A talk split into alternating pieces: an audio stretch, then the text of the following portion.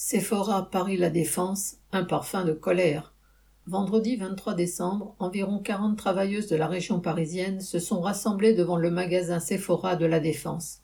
Elles revendiquent le paiement du 13e mois, de vraies augmentations de salaire, le refus de la modulation des horaires, alors que la direction de l'enseigne de parfumerie voudrait les faire travailler 44 heures par semaine pendant 16 semaines dans l'année.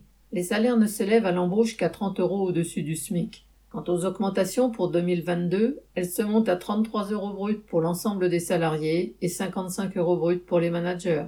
Il y a des primes, mais elles sont aléatoires et ne comptent pas pour le calcul des retraites. Il faut ajouter que la direction distribue parfois des flacons de parfum, la entre guillemets dotation, mais ce n'est pas cela qui permet de remplir le réfrigérateur. Dans une bonne ambiance, les travailleuses exprimaient leur colère. La dotation, ce n'est pas l'augmentation. L'augmentation des salaires, c'est pas la tombola. Non à la modulation. Des pancartes, Bernard Arnault partage le magot, rappelaient que Sephora fait partie du groupe LVMH, dont le PDG, ce même Bernard Arnault, une des premières fortunes mondiales, est à la tête d'une fortune de 185 milliards de dollars. Alors, pour mettre ce milliardaire au parfum, elles ont reconduit la grève jusqu'au lendemain, samedi 24 décembre correspondant Hello